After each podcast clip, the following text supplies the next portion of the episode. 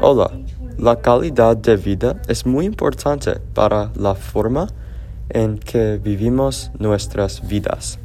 Además, es directamente proporcional al lugar donde vive en la sociedad.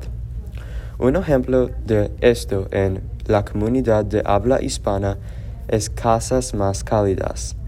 En este ejemplo, las personas que viven en zonas más, frías del clima deben adaptarse a las dificultades del entorno. Lo hacen utilizando los recursos naturales que les rodean, como el sol, el viento, palos y, y piedras. Como resultado, mantienen los hogares más cálidos y con mayor ventilación. También uh, estos, estas casas cálidas uh, prevenir uh, o prevenen enfermedades de las personas en la zona.